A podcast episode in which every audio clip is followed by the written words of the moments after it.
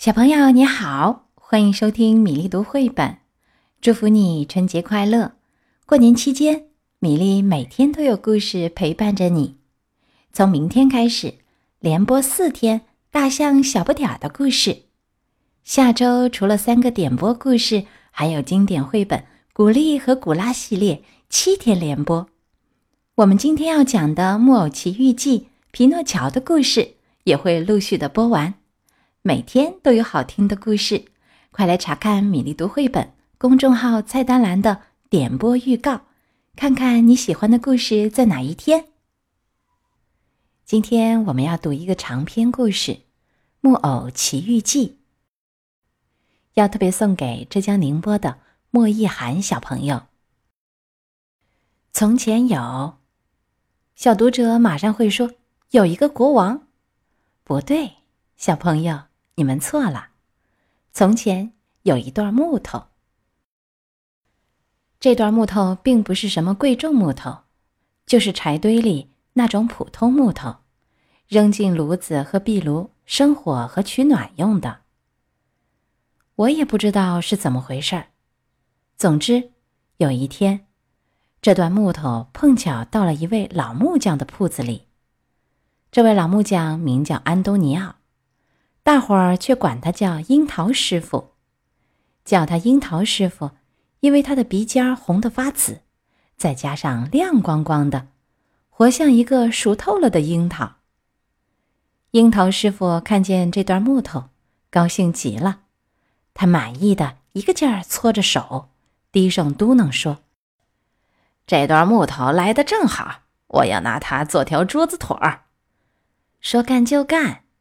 他马上拿起一把锋利的斧子，动手就要削掉树皮，先大致砍出条桌子腿的样子。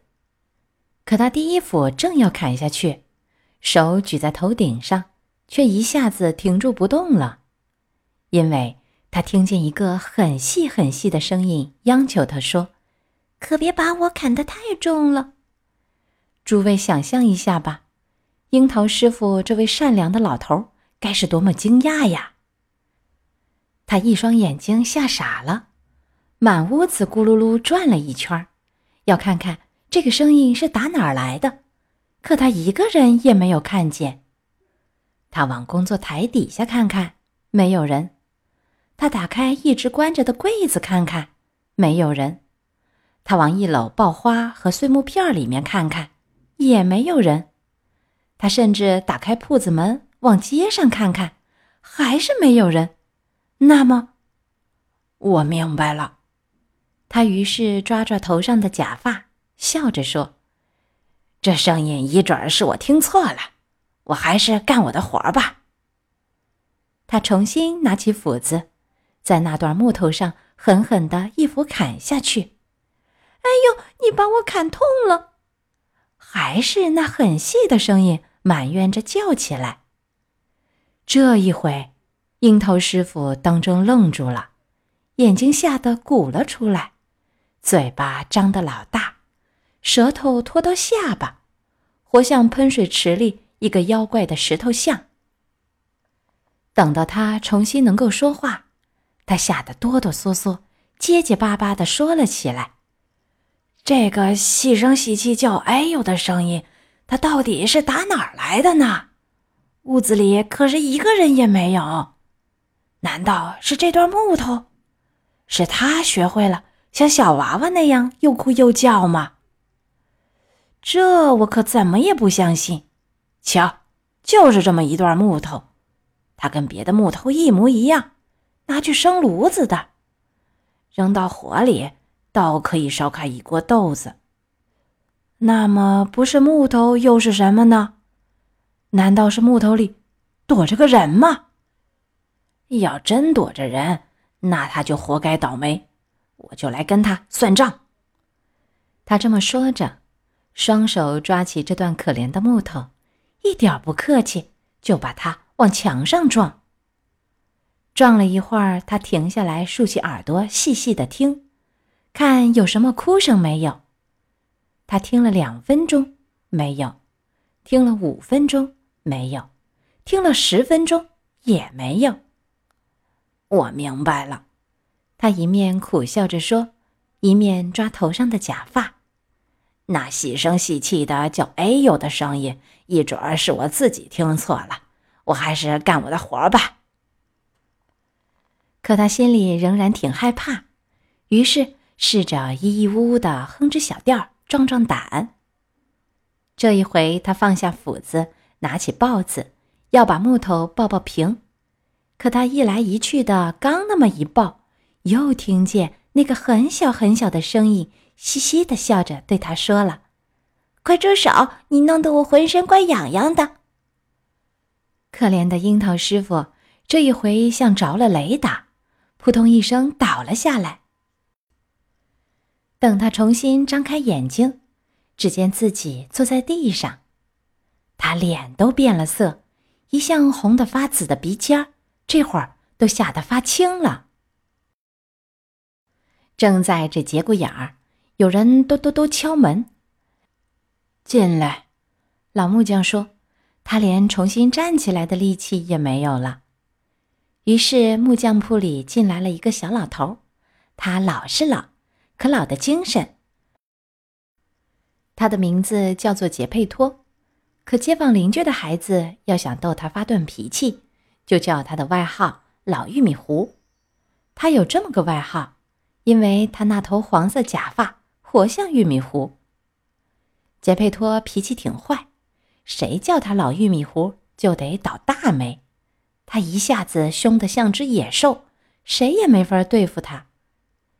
你好，安东尼奥师傅，杰佩托说：“您坐在地上干嘛呀？”“我呀，我在教蚂蚁做算术呢。”“祝您成功。”“倒是什么把你带到我这儿来了，杰佩托老朋友？”“是我的腿把我带来了呗。”您知道，安东尼奥师傅，我是来求您给我帮个忙的。随时乐意为您效劳。老木匠回答说，跪了起来。今天早晨，我脑子里忽然想出了一个主意，咱们倒来听听看。我想亲手给自己做个漂亮的木偶，不是个普通木偶，是个呱呱叫的木偶，会跳舞，会耍剑，还会翻跟头。我要带着这么个木偶周游世界，整块面包吃吃，混杯酒喝喝，您看怎么样？好极了，老玉米糊，还是那个很细很细的声音，不知从哪儿叫起来。杰佩托这位老朋友一听人家叫他老玉米糊，脸登时气红了，红得像个红辣椒。他向老木匠一下子转过脸来。气呼呼地说：“你干嘛得罪我？谁得罪您了？您叫我老玉米糊，我没叫过您老玉米糊。难道是我叫了吗？我说是您叫了，我没叫，您叫了，我没叫。”他们越来越激动，结果从洞口到动手，两个人打了起来，又抓又咬，像两只猴子似的。等到一架打完，杰佩托那头黄色假发到了安东尼奥师傅的手上，老木匠那头花白假发却在杰佩托的嘴里。你把我的假发还我，安东尼奥师傅说：“你也把我的假发还我，咱俩讲和吧。”两位小老头各自收回了自己的假发以后，互相紧紧拉手，赌咒发誓说：“以后要一辈子做好朋友。”那么，杰佩托老朋友，老木匠表示和解说：“您要我给您效什么劳呢？我想要段木头做我的那个木偶，您肯给吗？”安东尼奥师傅听了这话，真是喜出望外，马上过去拿起工作台上那段把他吓了个半死的木头。可他正要把木头交给朋友，木头猛地一扭。打他手里使劲儿划了出来，在可怜的杰佩托那很细的小腿骨上狠狠的就是一下。哎呦，安东尼奥师傅，您送东西给人家是这么客气的吗？我的脚几乎都给你打瘸了。我发誓我没打您的脚，难道是我打我自己的脚不成？全怪这木头是他打你的。我知道是木头，可把木头扔在我脚上的是您。我没扔您，你说谎。杰佩托，您别得罪我，要不我就叫您老玉米糊、蠢驴、老玉米糊、蠢驴、老玉米糊、蠢驴、老玉米糊。杰佩托听到这第三声老玉米糊，眼睛都气黑了，向老木匠猛扑过去。于是他们又打了一场大架。等到这一架打完，安东尼奥师傅的鼻子多了两道抓伤，另一位的背心儿。却少了两颗纽子。两人这样算清账以后，又紧紧拉手，赌咒发誓说要一辈子做好朋友。接着，杰佩托拿起他那段呱呱叫的木头，谢过安东尼奥师傅，一瘸一拐的回家去了。杰佩托住在一间很小的地下室，只有楼梯底行道进来一点光。用具简单的不能再简单，只有破破烂烂的一把椅子、一张床、一张小桌子。里面墙上有个小壁炉，生着火，可火是画出来的。火上面有个锅子，锅子也是画出来的。锅子在滚得热气腾腾，热气同样是画出来的，可画的跟真的一模一样。杰佩托一回家，马上拿起工具，动手就刻他的木偶。给他取个什么名字呢？杰佩托自言自语说：“我就叫他皮诺乔吧，这个名字会给他带来幸福。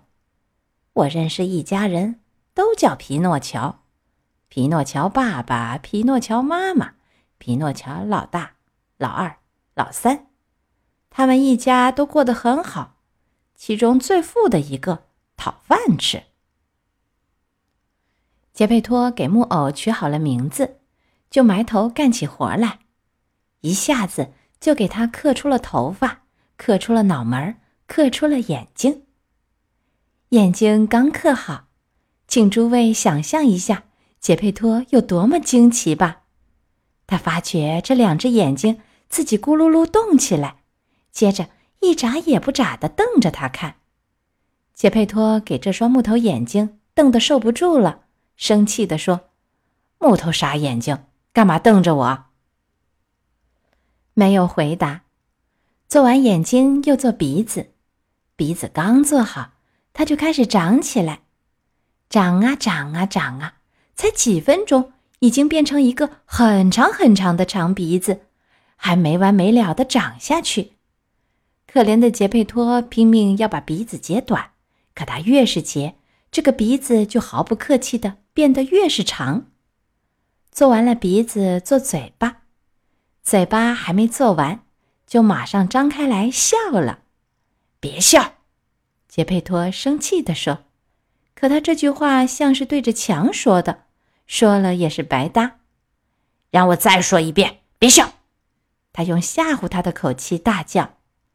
嘴巴于是停了笑，可整条舌头都伸出来了。杰佩托为了不耽误工作，假装没看见，继续干他的活儿。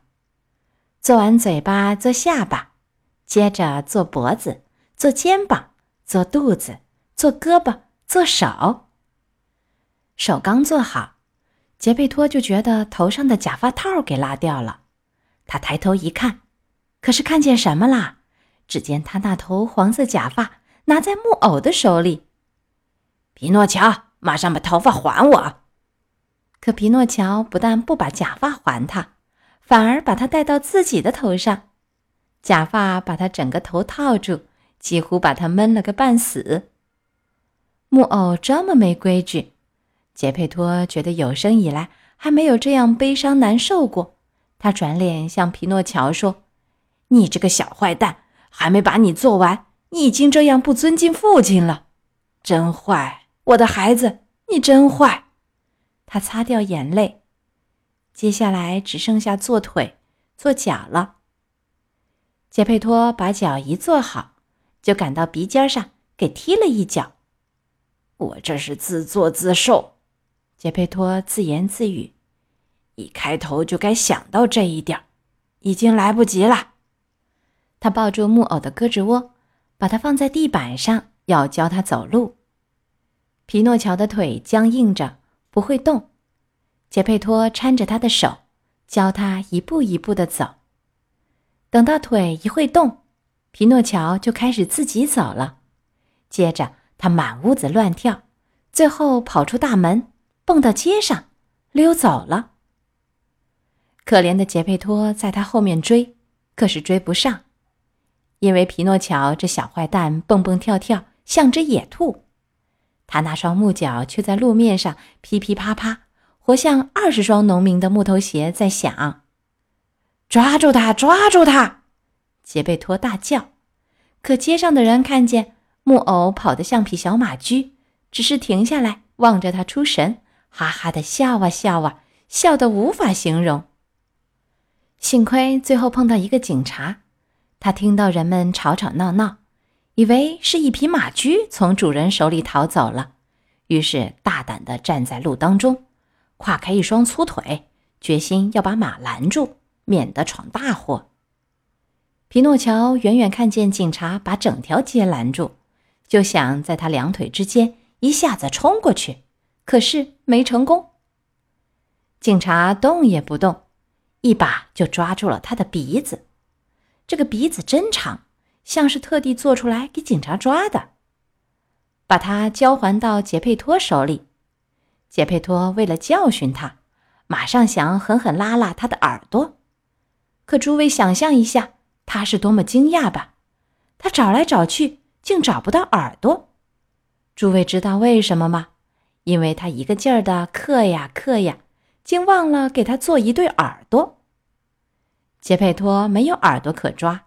就抓住木偶的颈背，他要把他带回家，同时摇着头吓唬他说：“咱们现在回家，到了家一定要算清咱们这笔账。”皮诺乔听了这句吓唬的话，马上就倒在地上，赖在那里不肯走了。爱看热闹和无所事事的人一下子就过来，围成了一大堆，大家七嘴八舌的。可怜的木偶，有人说，他不肯回家是有道理的。谁知道杰佩托这坏蛋会怎么揍他呢？又有人不怀好意的接上去说，杰佩托这老家伙看着挺老实，对孩子可真凶。让这个可怜木偶落到他手里，他准把木偶剁成碎木片。一句话，他们这么东一锤西一棒的，那位警察竟把皮诺乔放开。反倒把可怜的杰佩托送到监狱里去了。他一路上监狱，一路结结巴巴的哭着说：“该死的小鬼！我辛辛苦苦本想做出个好木偶，可结果是自讨苦吃。我本该先想到这一点。”可怜的杰佩托就这样被抓走了。接下来，杰佩托和皮诺乔发生的故事呢？简直叫人没法相信！我会一一讲给各位小朋友听。《木偶奇遇记》的一到三章先讲到这儿，接下来我们读一首元代萨都次的诗歌《闽城岁暮》。萨都次是元代诗人、画家和书法家。一三三六年，他南行入闽就职。这首诗就是他在福建做官的时候写的。写的是闽城的风光，岭南也大多都是这样。闽城岁暮，元，萨都次。岭南春早不见雪，腊月街头听麦花。海国人家除夕近，满城微雨湿山茶。今天的故事和诗歌就到这里，宝贝，我们在明天的故事。大象小不点儿，再会。